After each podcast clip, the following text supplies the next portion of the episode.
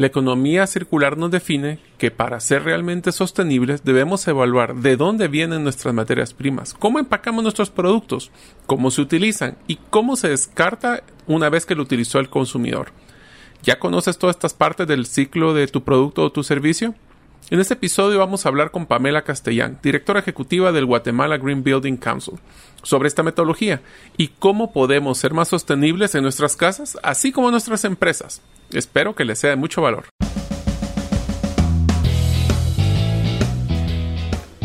Bienvenidos al podcast Gerente de los Sueños, donde le brindamos las herramientas prácticas, competencias e inspiración para que los líderes de impacto cumplan sus sueños.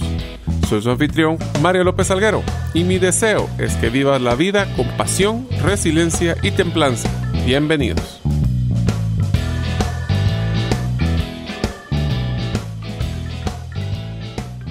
Hola amigos, bienvenidos al episodio número 80 del podcast Gerente de los Sueños. Mi nombre es Mario López Salguero y me encanta utilizar calcetines coloridos, en especial una marca guatemalteca llamada Tishas, que poseen colores y diseños que resaltan las tradiciones en Guatemala. Deseo agradecerte que nos escuches el día de hoy. Si todavía no eres parte de la comunidad de los sueños, puedes hacerlo suscribiéndote a nuestros correos electrónicos o ingresando a nuestra página gerentealosueños.com o a través de nuestro listado de difusión a través de WhatsApp enviando tu nombre al más 502, más 502 para aquellos que nos escuchan fuera de la frontera de Guatemala y el número de celular 5017 1018. Repito, 5017 1018. El día de hoy vamos a tener el gran gusto de poder platicar con Pamela Castellán. Ella es diseñadora gráfica egresada a la Universidad Rafael Andívar, máster en Innovación Social y Economía Solidaria de la Universidad de Salamanca. Está acreditada como profesional en el Lead Green Associate, Green Classroom Professional y True Zero Waste Advisor por el US Green Building Council. También está acreditada en Edge Expert por parte del IFC o Banco Mundial multiplicadora B de Sistema B Internacional que promueve los modelos de negocio triple impacto ambiental, social y económico. Actualmente ella es directora ejecutiva del Guatemala Green Building Council, organización no lucrativa cuyo propósito es lograr que en Guatemala construir sosteniblemente sea la única manera de construir.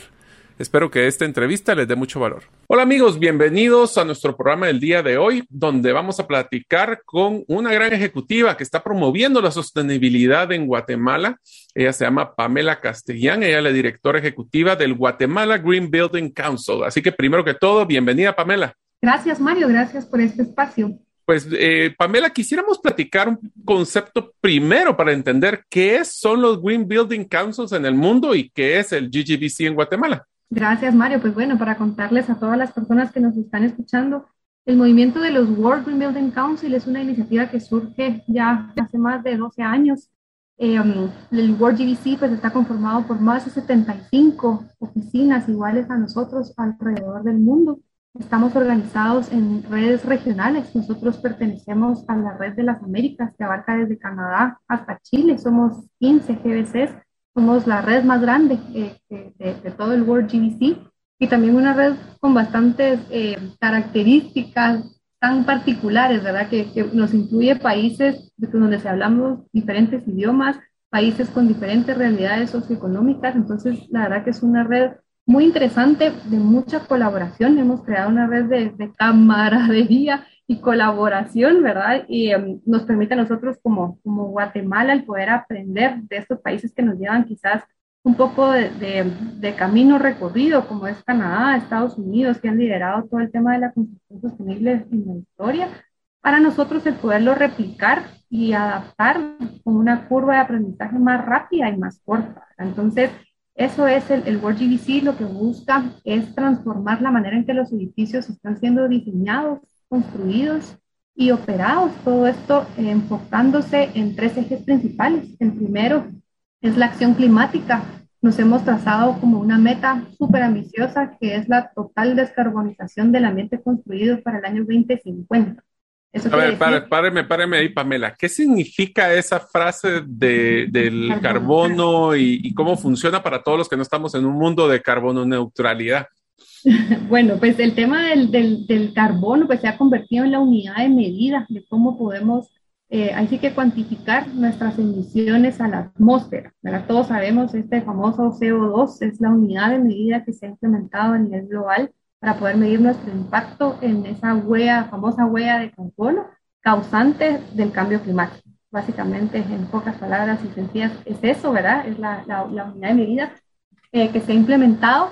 La descarbonización es básicamente llegar a una nula generación de gases de efecto invernadero, ¿verdad? Que causantes de este cambio climático. Entonces, el efecto invernadero, solo para ampliar entonces, Pamela, para, porque ese sí, ese sí me la sé. Eh, ese estamos hablando de que es el efecto que tiene toda la construcción de cemento, ya dejémoslo como un cemento vivo que está a la luz del sol, que lo que hace es que captura todos esos rayos del sol, toda esa energía y refleja calor. Por eso se llama isla de calor, porque entre más áreas abiertas, sin vegetación o sin algún tipo de tratamiento, lo que hace es que hace más caliente las ciudades, ¿correcto? Sí, a nosotros nos gusta usar el ejemplo de como cuando uno deja cerrados los vidrios del carro y se queda parqueado bajo el sol. Cuando usted entra al carro, la temperatura dentro del carro está más alta que, que en el exterior y esto pasa porque los rayos del sol ingresan, pero ya no tienen la misma fuerza para poder salir y atravesar, digamos, el grosor del vidrio. Aquí lo que pasa con la Tierra es de que la contaminación ambiental que generamos, todos estos gases que, que, son una mezcla de diferentes gases, forman una capa de contaminación eh, en la atmósfera que no permite que los rayos que, de calor que ingresan a la Tierra puedan volver a salir. Entonces esa capa de contaminación los topa, digamos, y el calor se mantiene en, en la Tierra y ahí es donde empiezan todos estos cambios que estamos viendo eh, en nuestro clima, ¿verdad? Digamos, antes podíamos medir muy bien, ¿verdad? Que en mayo empezaba la época de lluvia, las abuelitas pues ya sabían que la canícula y todas estas cuestiones que se podían predecir, eso ha cambiado. Hemos visto cómo ha ido aumentando los niveles del mar y todo eso es por el derretimiento de, de, los glaciares. O sea, vamos viendo todos esos cambios, eh, ahí sí que climáticos que se están dando a consecuencia de ese calentamiento global que aquí creo que vale la pena mencionar, ¿verdad? Que ahí es donde están enfocados los famosos acuerdos de París, ¿verdad? El poder limitar ese incremento de la temperatura de la Tierra a no más de 1.5 grados, porque al pasar esos 1.5 grados, las cuestiones van a ser catastróficas para nosotros, ¿verdad? Por ese, por ese desbalance climático que vamos a tener. Y muy importante también contar que en esta semana justamente el IPCC, que básicamente es el Instituto científico, digamos, de, Naciones Unidas que, lanza estos informes, acaba de lanzar la semana pasada que ya llegamos al 1.2 y el tiempo que nos queda eh, para poder detener y revertir esos cambios que estamos provocando es cada vez más corto. No es por ser alarmista, pero, pero realmente hay que verlo, ¿verdad? Y reconocer lo que es algo que está pasando. Y entonces eh, lo que queremos hablar con el tema de la carbono neutralidad y en realidad toda esta filosofía de construcción sostenible viene no solo al factor de, del medio ambiente, donde estamos tratando de no incrementar este efecto de los gases, que ya vamos a hablar de cómo se originan estos gases y cómo las empresas pueden aportar a esto, pero lo que estamos haciendo es evitando no solo el incremento de la temperatura en nuestro mundo, sino que también eh, ayudando a mejorar la calidad de vida de las personas, que sé que es otro de los factores fuertes del movimiento del Green Building Council. Sí, correcto. Les decía, el primero, pues esta, es esta acción climática, es el trazarnos esa meta ambiciosa.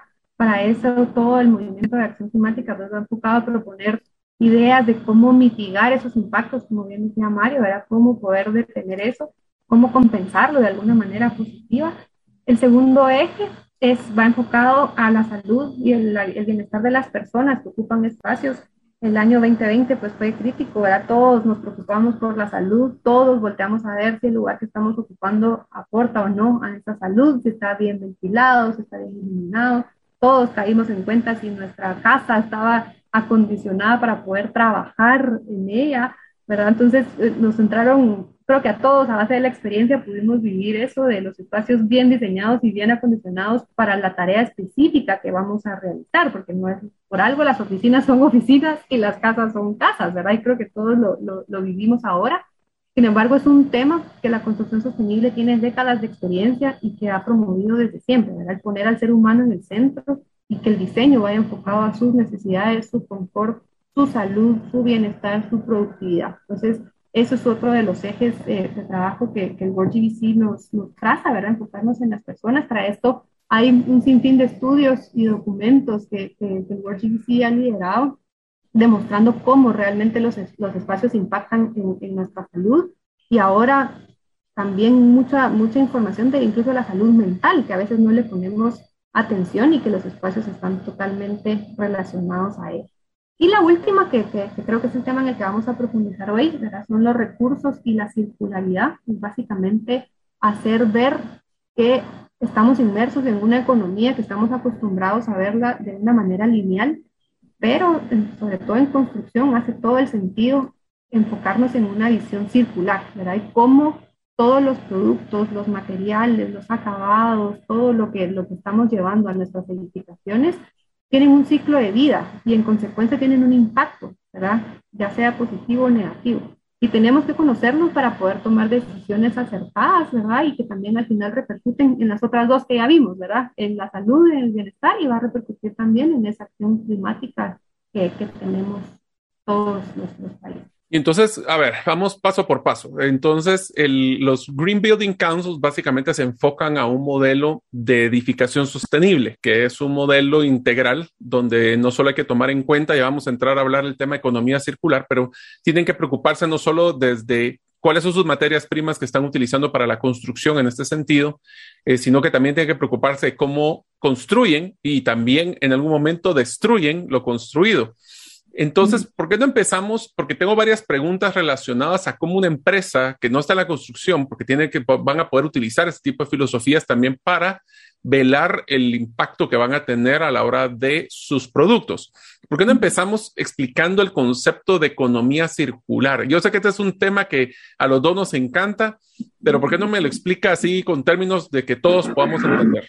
Básicamente, a mí es algo que, me encanta de todo este movimiento, que al final es de mucha lógica y casi que regresar a, a, como era antes, ¿verdad? Muchas veces, eh, bueno, la economía circular, como su nombre lo dice, es pensar en un ciclo cerrado en vez de un ciclo lineal que nos da una percepción abierta. Un, ejemplo muy rápido. Algo de un solo uso es una economía lineal porque yo vengo, alguien lo fabrica, yo lo compro, le doy un uso y luego lo desecho y ahí se termina mi, mi, mi responsabilidad y mi relación con el, con el producto. la propuesta de la economía circular es que podamos cerrar el ciclo y así como soy responsable de cuando adquiero yo el producto, también soy responsable de cuando me deshago de él.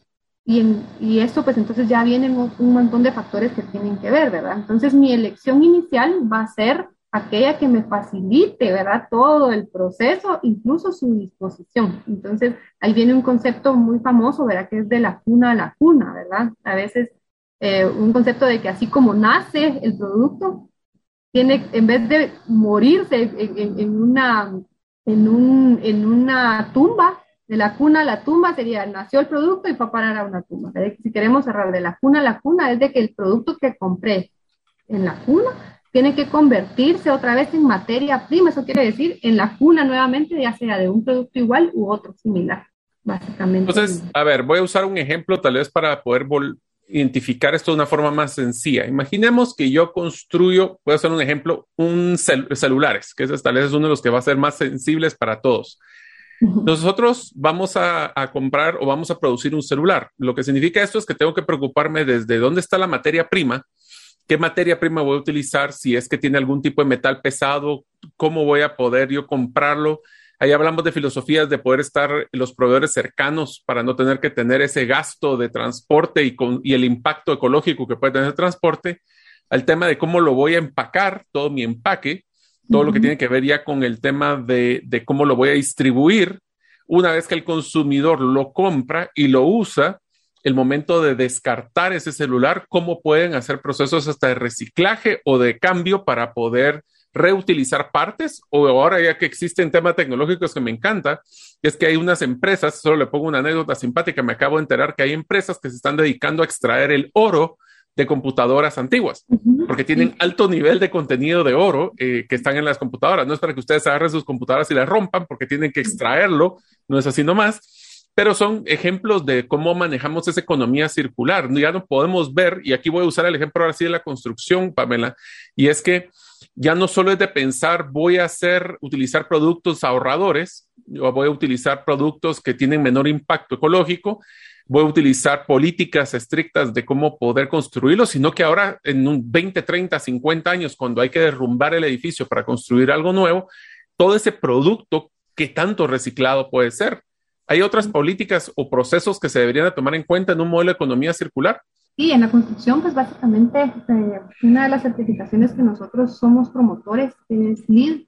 LEED, digamos, lo que propone también eh, hace que el equipo que está en el proceso de certificación cree un programa de qué va a pasar si, en el escenario de que haya que demoler o remodelar el edificio, ¿verdad? Entonces, obliga a que se tenga que generar esa política de qué va a pasar después, ¿verdad? Eh, y viene desde la, otra vez, ¿verdad? La toma de decisión desde el diseño, desde ahí se contempla que se incorporen materiales que tengan algún contenido reciclado o algún material reciclable, ¿verdad? Que son dos términos distintos, ¿verdad? Material que contenga material reciclado o que sea reciclable.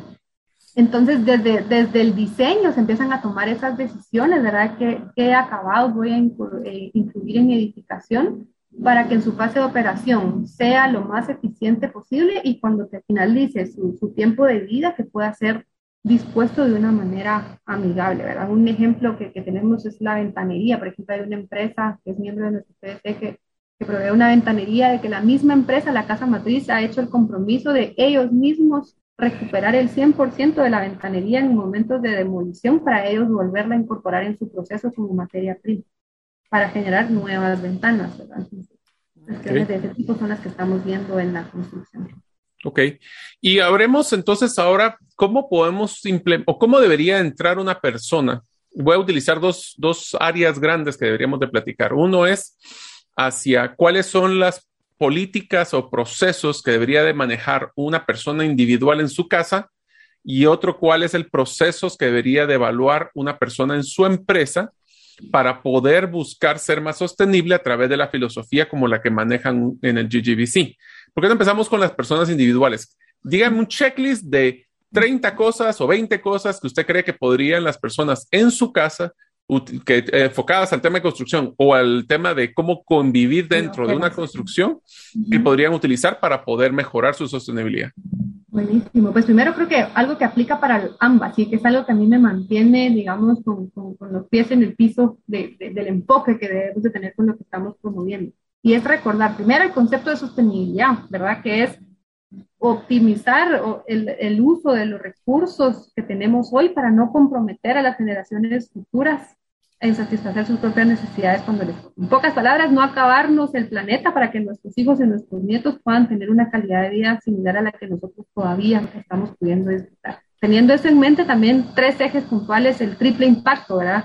El siempre considerar cualquier decisión que hagamos enfocada al triple impacto. ¿Cuál es ese triple impacto? El impacto ambiental, el impacto social y el impacto económico si nosotros logramos, tanto como empresa, como familia, como personas individuales, que cada decisión que tomemos, hagamos ese pequeño, ese rápido análisis, ok, me voy a comprar este, este café, ok, este café tiene un impacto ambiental, eh, veamos, ¿verdad? Es un café local, requirió transporte, lo trajeron de China, ¿de dónde viene este café que me estoy tomando? El empaque, ¿verdad? El empaque es biodegradable, reciclable o no, para poder medir también ese impacto me lo voy a tomar en una taza eh, reusable o lo voy a comprar en un desechable que luego va a ser basura.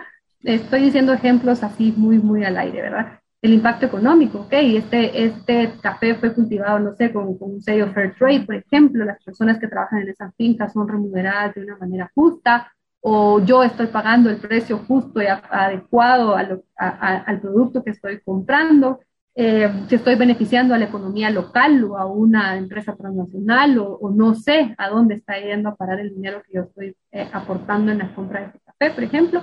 Eso es algo bien interesante, solo hago un paréntesis, Pamela, que hoy por hoy lo que nos estamos dando cuenta es de que el consumidor es el que tiene la decisión para poder decidir si va a ser sostenible su mundo.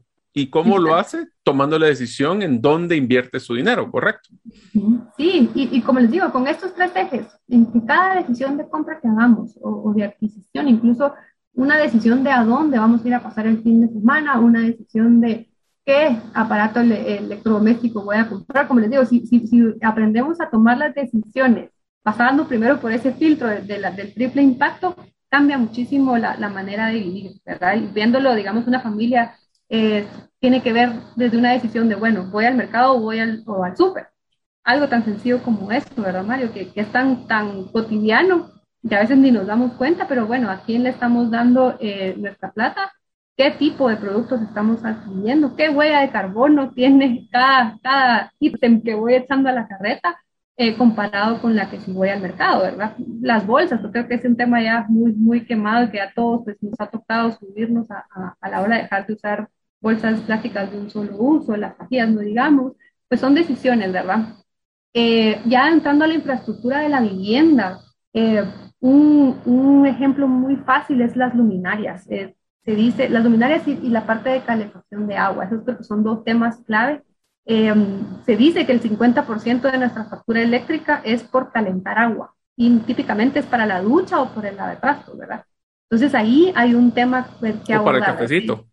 Y hacer la prueba, ¿verdad? Entonces, por ejemplo, bueno, entonces ahí empezar a tomar eh, medidas de tiempos de ducha, por ejemplo, o qué sistema estoy utilizando yo para calentar el agua, si es de, de paso, si es de gas, si es solar, sería lo, ideal, ¿verdad? Eh, el tema de las luminarias también, ¿verdad? El famoso apague la luz. Eso pues tiene su razón de, ser. La tecnología que ha demostrado ser más eficiente y que, que realmente eh, representa un retorno de inversión son eh, la tecnología LED. Hace pues 10 años era carísimo pensar en cambiar todos los focos por, por LED en, en, una casa, pero ahora creo que hasta en las tiendas de la esquina encuentra unos bombillos LED y ya su precio no es nada irracional. Entonces son, son, cambios muy pequeños que se pueden hacer. Eh, y también, por ejemplo, la lavadora es otro tema, ¿verdad? Los aparatos eléctricos, buscar que tengan algún tipo de, de etiqueta o algún sello. El más común es el Energy Star. Entonces, desde cómo elegimos los electrodomésticos de la casa también influye en, en, el desempeño. A ver, me gustaría hacer una pequeña pausa con ese concepto, porque, a ver, estamos encontrando de que existen muchos, muchas certificaciones sí, de diferentes tipos de índoles. ¿Por qué no me cuenta, por ejemplo, Energy Star? ¿Qué significa? Porque yo lo he visto mucho en refrigeradoras y en lavadoras de, de platos sí. y lavadora de ropa. ¿Qué significa Energy Star? Y dígame cuáles son las principales certificaciones que sacan los productos y por qué un consumidor debería valorarlo. Ya, lo, lo, la ventaja que ofrecen lo, las certificaciones y los sellos, es que nos validan a nosotros que nuestra compra está comprobada, digamos, que, que, que, que es una compra relacionada de bajo impacto, ¿verdad? Eh, lo que les mencionaba, el sello Energy Star es básicamente una certificación para equipos electro, ele, electrónicos, electrodomésticos, eh, Energy Star tiene un listado público en su página web donde uno puede ver eh, qué aparatos hay y hay una lista infinita, ¿verdad? Casi que todo lo que se enchufe eh, puede eh, ser eh, certificable con este sello y básicamente lo que le avala es de que su consumo energético es, es menor, ¿verdad? O, o cumple con lo requerido para, para, ese, para ese aparato electrónico. Energy Star tiene también incluso eh, la opción de poder certificar eh, edificios enteros. En, en, Nueva York es muy común encontrar edificios que afuera tienen la placa Energy Star y es porque ellos, todos sus equipos electromecánicos tienen ese sello, por ejemplo. Eh, es un tema bien, bien, bien complejo, pero los invitamos a que, a que exploren, ¿verdad? Qué artefactos en sus viviendas tienen ese sello y si no, pues por lo menos una etiqueta, cuando uno compra las refrigeradoras, estufas y todo, normalmente traen una etiqueta amarilla donde uno puede ver qué consumo va a tener y poder comparar, ¿verdad? A veces no solamente el precio inicial de las cosas, sino ver en su funcionamiento qué tanto, tanto beneficio me va a traer, ¿verdad? Tal vez eh, encuentro una refrigeradora más barata, pero su consumo eléctrico mensual va a ser más alto, ¿verdad? Entonces ahí podemos empezar a tomar decisiones un poco más educadas y para eso es que nos ayudan estas certificaciones. Otra muy común y que creo que todos compramos eh, papel, digamos, eh, ya sea para las tareas de los niños, para la impresora de la oficina, de la casa, todos compramos resmas de papel, pues buscar que este papel tenga un sello, el más común es FSC, que son tres letras, ¿verdad? Y eso es el, el sello que, que, garantiza de que, esa, que, ese papel viene de bosques eh, manejados de una manera responsable. Eh, estábamos hablando también de la vivienda, otro tema es el uso del agua, creo que es un tema que a todos nos compete, creo que todos eh, somos responsables de poder, si vivimos en algún condominio, en un edificio, el preguntar cómo está la planta de tratamiento, si sí está funcionando, eh, como debería, si realmente está encendida, es muy común, no debería de, de, de serlo, que, que, a veces por ahorrarse energía los edificios apagan sus, sus, sus, plantas de tratamiento y eso pues, primero es ilegal y segundo es un impacto ambiental enorme, ¿verdad? Entonces, todos como vecinos poder estar pendientes, ¿verdad? Que las plantas de tratamiento estén funcionando, que las luminarias, digamos, de espacios públicos, pues que sean LED, son cuestiones que, que, podemos empezar a incluir en, el espacio en el que vivimos. En oficinas, pues hace, bueno, los dos lados, ¿verdad? Hace, hace mucho sentido, ¿verdad? Porque al final todo esto repercute también en ahorros. ¿Quién no quiere un presupuesto extra en su casa o en su oficina, ¿verdad? El reducir costos operativos creo que es algo atractivo tanto para las familias como para las empresas. Entonces, típicamente este tipo de decisiones repercuten en ahorros económicos, que para nadie es pero a ver, ese es un punto que tal vez me gustaría platicar porque es una discusión que hemos tenido en algunas conversaciones con Pamela y es, existe una percepción que el hecho de que sea ahorrador o que tenga algún tipo de certificado son productos que son más caros que nos ha enseñado y, yo sé que es bien difícil. Yo le voy a contar la historia. Yo lo evalué cuando quería poner paneles solares en una de mis fincas. Y una de las cosas que me pareció interesante es que efectivamente sí existía un mejor retorno después de ciertos años. Ya iba yo a tener no energía eléctrica gratis, pues, pero iba a tener un ahorro de energía eléctrica sustancial. Pero el reto es que la inversión inicial es fuerte. ¿Cómo una persona que está evaluando, hablemos de que emprendedores o empresas pequeñas que quieren ser un poco más de sostenibles eh, o que quieren implementar modelos de sostenibilidad como diferenciador de sus productos, que es otra historia, deberían de manejar esa queja de que los productos son más caros o que los productos son relativamente más, eh, más costosos. Sí, pues viene todo un, un, movimiento. Creo que Guatemala ya está próximo a, a, verlo de una forma más masiva, y es todo el tema de las finanzas sostenibles. Es un tema que, que, ya que mencionamos los acuerdos de París, Naciones Unidas, pues desde ahí viene también una, un task force específico para promover finanzas sostenibles. Hay donaciones, hay recursos, hay bonos, hay iniciativas eh, de gobierno que incentivan este tipo de, de buenas prácticas. Y, um, y, les decía, las finanzas, eh, estamos viendo ya bancos que están ofreciendo créditos preferenciales para aquellas empresas que están implementando sostenibilidad, ¿verdad? Eh, existen, por ejemplo, también para, para grandes empresas que buscan hacer una mejora en su, en su desempeño energético, por ejemplo, en esa compra de, de, los paneles solares y cosas así, ya hay productos financieros específicos para ese tipo de inversiones, ¿verdad? Compras, inversiones verdes. Entonces, creo que ahí va a ser una cuestión de, de explorar qué está pasando en otros mercados y replicarlos eh, aquí, ¿verdad? Y como les digo, ya, ya estamos viendo ese despertar de, de la banca local en construcción sostenible. Puntualmente tenemos un banco que es eh, el BAM, pues ya ofrece un producto financiero específico para proyectos que estén certificados, ya sea LEED, EDGE o Casa Guatemala, ellos ya les dan una tasa preferencial al desarrollador que quiera construir de esta manera. Y pues eso al final es un beneficio al, al, al comprador también. Durante el año 2021 seguimos cada 15 días realizando videos explicando un tema específico relacionado a las criptomonedas, blockchain o Bitcoin. En el próximo live hablaremos de la criptomoneda Ethereum, personalmente una de las que más me gusta. Es la segunda criptomoneda más grande en el tamaño o market cap y su tecnología cambiará el mundo, ya que promueve el uso de contratos inteligentes y los tokens. Puedes encontrar este live en Facebook buscando Gerente de los Sueños o en el canal de YouTube de herramientasprácticas.com. Ahora continuamos con nuestro episodio. Inclusive que usted lo mencionó, ahorita estamos empezando a, encontrar, hablemos no solo para entre el consumidor que cada día lo está apreciando y ahorita está en un modelo de apreciación, más sin embargo en un futuro va a ser de requisito para la compra. Entonces, aquellas personas que están tomando el liderazgo o la iniciativa de proactivamente buscar este tipo de certificaciones, posiblemente cuando hablemos de sostenibilidad va a ser que va a ser sostenible para su negocio, porque en un futuro posiblemente el consumidor requiera y demande este tipo de enfoque de sostenibilidad para comprar el producto. Sí, ya lo estamos viendo. En construcción es muy común, por ejemplo, vamos a ver, aquí en Guatemala tenemos 23 proyectos certificados LEED.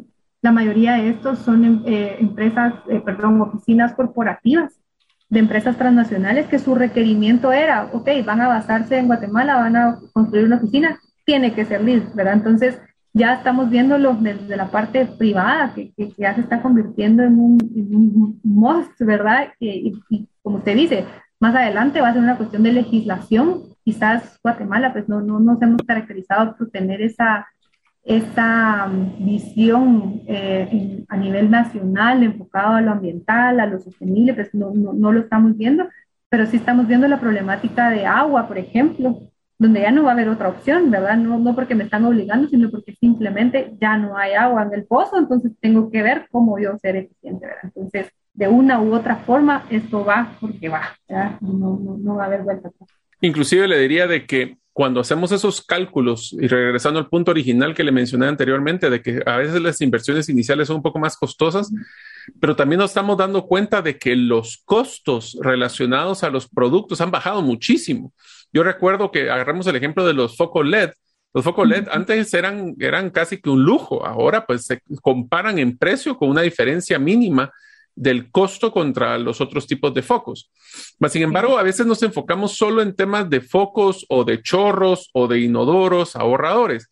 Mas, sin embargo, sé que tenemos oportunidades para hablar de cosas mucho más complejas. No voy a, el paréntesis para, para lo que yo hago, pues es un tema como jardines verticales, que se enfoca a temas de ahorro energético a través de, la, de aislamiento térmico eh, o los azoteas verdes, que son un tema de captación de aguas pluviales y evitar las correntadas o, paisajismo sostenible. sin embargo, una de las cosas que sí me gustaría que platicáramos, eh, Pamela, es cómo nosotros, ahora como empresas, podemos empezar con algo bien básico en temas de sostenibilidad. Deberíamos de empezar con nuestras oficinas, deberíamos de empezar con nuestros empaques, deberíamos de empezar con nuestros productos. ¿Qué recomendaciones les daría a los empresarios que nos están escuchando? Buenísimo, pues yo creo que eh, algo que me encanta eh, de lo que he visto de, todo este movimiento del Working Fit es ver estos resultados en cifras. Algo que me ha impresionado es ver cuál es el rubro, digamos, más alto de una empresa, Mario, digamos, dónde se va la mayor parte de la... 60% es el recurso humano o el talento que le llamamos, que es el costo laboral. Ahí está la respuesta, en dónde hay que enfocar los esfuerzos, ¿verdad? Es a las personas. Entonces, si una persona está en un espacio adecuado para la actividad que está realizando, eso quiere decir donde se pueda concentrar, si es una empresa de creatividad, por ejemplo, donde pueda eh, desarrollar e, e, esta creatividad, si es algo que requiere concentración, si es algo que requiere atención, trabajo algo muy minucioso, no sé, ¿verdad? Que, que el espacio esté bien diseñado, bien iluminado, ventilado y demás para que esta persona realmente pueda ser productiva eso cómo se mide, me va a preguntar, ¿verdad? Pues ha, de haber sus, técnicas, ¿verdad? Pero está, eh, los estudios que nosotros hemos visto con el World GDC van desde que, por ejemplo, en, un call center, el procesamiento de llamadas es más rápido y más eficiente en espacios que sí tienen un nivel de ventilación natural o donde los operadores tienen acceso a vistas al exterior. Eso es un ejemplo. Otro ejemplo que hemos visto es de, por ejemplo, un hospital eh, las personas se recuperan más rápido con el simple hecho de tener una ventana que dé hacia algo natural. Imagínense lo que, y estamos hablando de no solo, ahí estamos hablando otra vez del triple impacto, ¿verdad? Lo que significa que una persona pase menos días en el hospital en su cuenta final. ¿Cuánto significa para la salud, ¿verdad? De, la persona? ¿Y cuánto representa para el mismo hospital el poder rotar eh, más clientes en el mismo, en el mismo, en la misma cama, ¿verdad? Entonces, em, estudios de ese tipo, ¿verdad? Nos han demostrado que, enfocarse a las personas es lo que, lo que deberíamos de hacer como primer paso. Hay estudios también de cómo el absentismo se reduce cuando el espacio está bien diseñado y acondicionado para, para la actividad. ¿Qué, ¿Qué, quiere decir eso, verdad? Por ejemplo, tener vistas al exterior, el hecho de la biofilia, que usted, Mario, conoce muy bien, ¿verdad? El tener el ver a cuestiones naturales, ese es un instinto natural que las personas eh, tenemos y nos hace sentir bien el tener, estar rodeado de, plantas, ¿verdad? El hecho de que en una oficina haya siempre vegetación, pues no es, no es por, por otra razón, no es únicamente estético, ¿verdad? Tiene su razón también incluso psicológica. Eh, otra cosa, el tema de ventilación, eh, ahora más que nunca el COVID nos ha enseñado, ¿verdad? Que que, necesitamos ponerle atención a los aires acondicionados, a los filtros, a cada cuánto estamos renovando aire puro en, nuestros espacios. El tema de la iluminación, pues que ya lo, ya lo vimos, existe un término que se llama el ciclo circadiano. es básicamente la luz del día, cómo va cambiando su tonalidad durante el día y eso afecta incluso hasta nuestro sistema, eh, todo el tema hormonal, hasta cómo impacta en el sueño, ¿verdad? Las personas han demostrado que duermen más cuando están eh, usando luz natural a cuando es luz artificial, por ejemplo. Entonces, el limitar, eh, el imitar dentro de nuestros espacios cómo va eh, cambiando esa luz durante el día también es, otra estrategia que impacta en la salud de las personas. O sea que esto también encaja mucho con el modelo de wellness, con el tema de bienestar, con el tema de, por ejemplo, otra cosa que no mencionó es el tema de cómo cambia una iluminación. Hay diferentes tipos de iluminaciones, luz blanca, luz amarillas.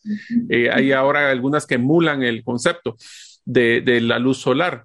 Pero quisiera hacer una pregunta, porque esto seguramente varias personas que pueden ser emprendedores o ahora muchos de nosotros que estamos trabajando en casa, ¿cuáles son algunas recomendaciones que le daría como para poder tener un concepto un poquito más sostenible dentro de nuestra propia oficina en casa o en, nuestra, o en nuestras eh, oficinas en las que estamos viviendo. Es el tema de iluminación, es un tema de ergonomía. ¿De qué más estamos hablando?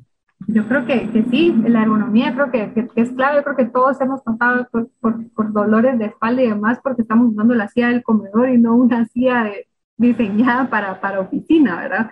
Eh, el tema también de, la ventilación y la iluminación no es únicamente por, por cuestiones de, funcionamiento, sino incluso ahorros, ¿verdad? O sea, si estamos en un espacio que está mal iluminado, hemos tenido que encender la luz y, luz que, a las 3 de la tarde no debería estar encendida cuando el sol todavía eh, nos puede proveer de, ese, de esa parte. Entonces, tal vez recomendaciones, ubicar el espacio de trabajo en un lugar bien ventilado, bien iluminado, encontrar la silla, la altura del escritorio, que sea el adecuado para todo eso, hay estándares también, ¿verdad? Eso es lo, bonito de las certificaciones que nos obliga a medirnos, ya todo está medido, ya todo está estudiado y hay estándares incluso de a qué altura deberíamos de tener la computadora, a qué, mm, que los pies estén totalmente puestos en, el suelo, por ejemplo, el levantarnos cada cierto tiempo eh, de la silla y no pasar 24 horas sentados, el, hacer ejercicio también adicional a esto,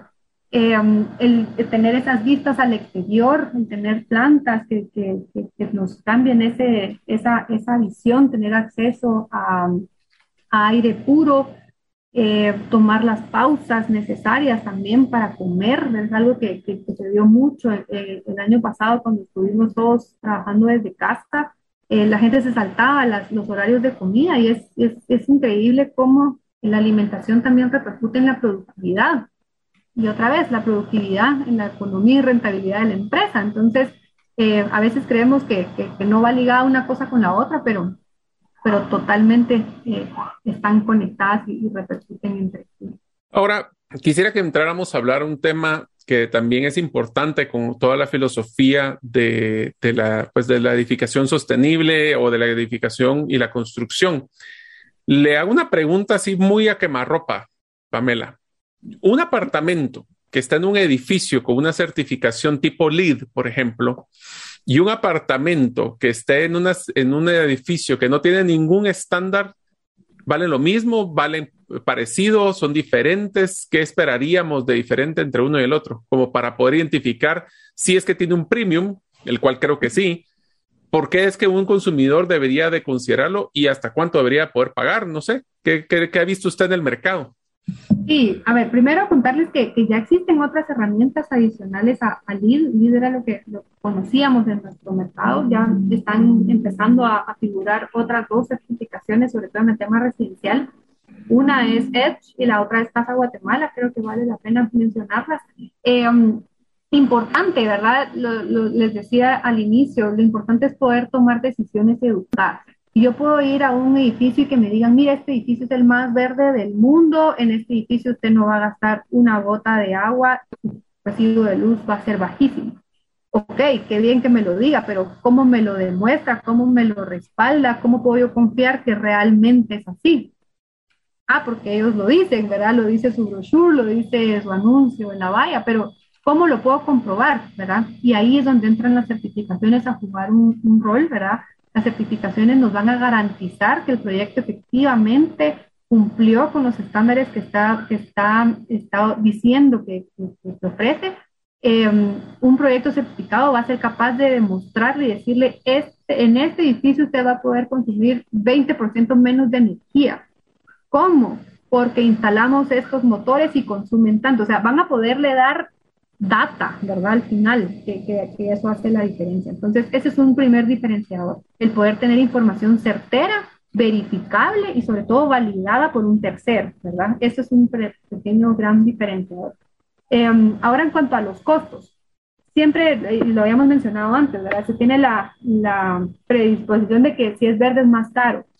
Quizás hace 10 años, quizás sí, ¿verdad? Quizás sí había un sobrecosto muy alto porque quizás en nuestro mercado no teníamos a disposición tanta tecnología.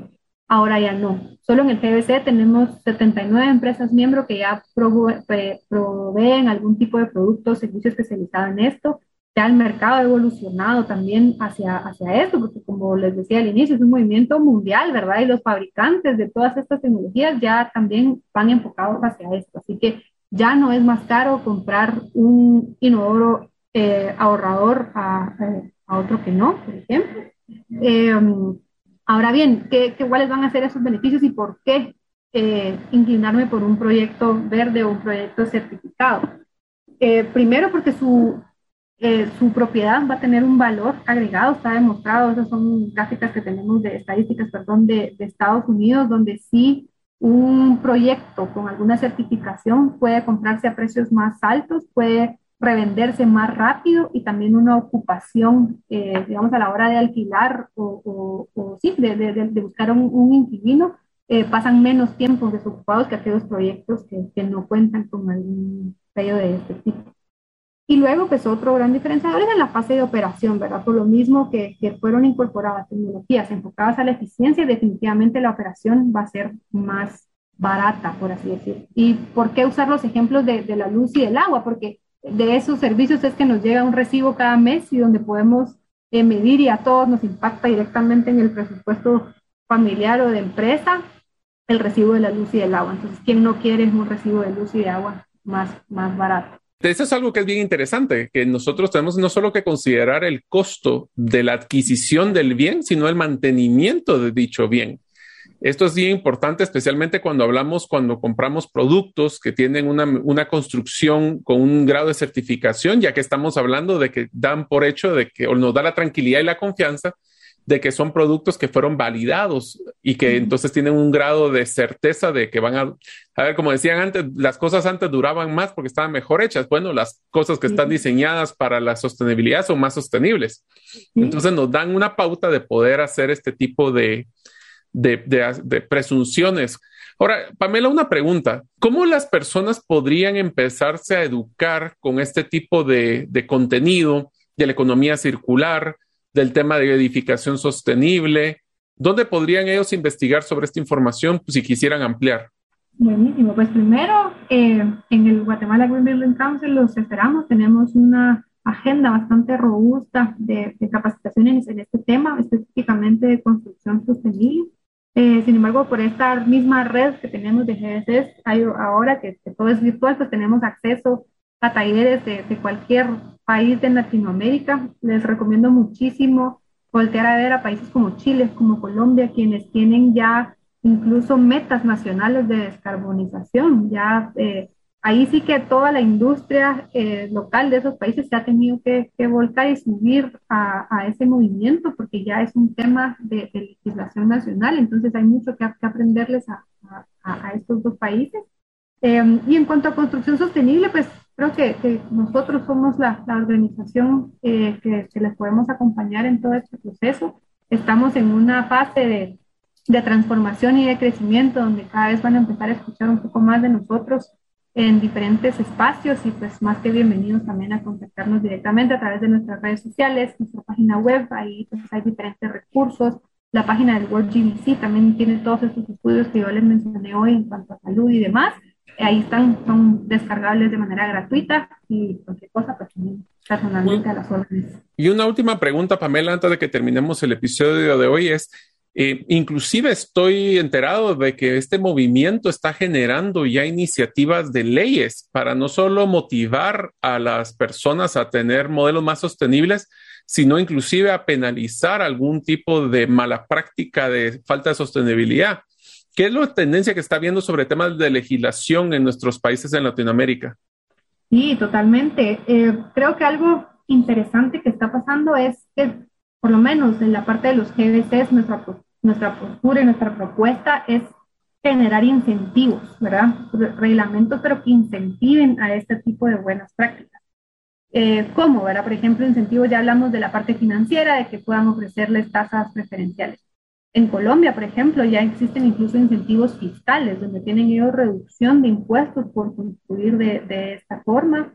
Eh, otro tipo de incentivos son los incentivos municipales, ¿verdad? En los reglamentos de construcción y demás, que se pueda premiar, y hay diferentes maneras de cómo premiarlo, ¿verdad? De reducir los costos de licencia hasta trámites, eh, tramitología más expedita, más rápida, para tener licencia más rápido. Eh, cuestiones de ese tipo es lo que estamos viendo eh, en la región. Los países que, que, están liderando este tema, pues es, es Colombia, Perú también es impresionante ya a nivel municipal, eh, todo este trabajo que, están haciendo para incentivar la construcción sostenible es, es, admirable. Aquí en Guatemala nosotros pues, hemos tenido la oportunidad de poder acompañar a la Municipalidad de Guatemala eh, con algunas propuestas y con algunos eh, acompañamientos técnicos para generar estos futuros eh, reglamentos que incentiven la construcción sostenible. Así que, como les decía, es algo que, que viene y que en Guatemala no, no estamos lejos de empezar a ver ya con mayor frecuencia y con mayor fuerza. Bueno, entonces nos damos cuenta de que la legislación está viniendo a presionar, los consumidores están empezando a presionar, las mejores prácticas empiezan, hasta los inversionistas y el costo de financiamiento empieza a presionar. Así que amigos, si ustedes creen que esto es algo interesante, vale la pena que investiguemos del tema de economía circular, el tema de edificación y mejores prácticas de sostenibilidad ecológica a través de recursos de la construcción sostenible. Y termino agradeciendo a Pamela por su participación el día de hoy y le permito que se despide la audiencia.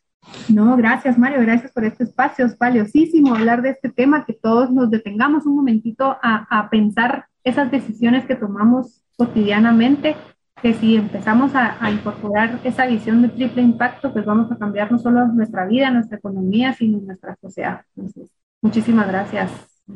Felicidades por este espacio, Pues perfecto, pues muchísimas gracias a todos ustedes por escucharnos en un episodio más, esperando a que podamos vernos la próxima semana y poder brindarles valor. Así que muchísimas gracias y nos vemos en la próxima. Gracias por escuchar el episodio de hoy de Gerente de los Sueños. Recuerda que para lograr cumplir tus sueños, solo debes de ponerle fecha y tomar acción.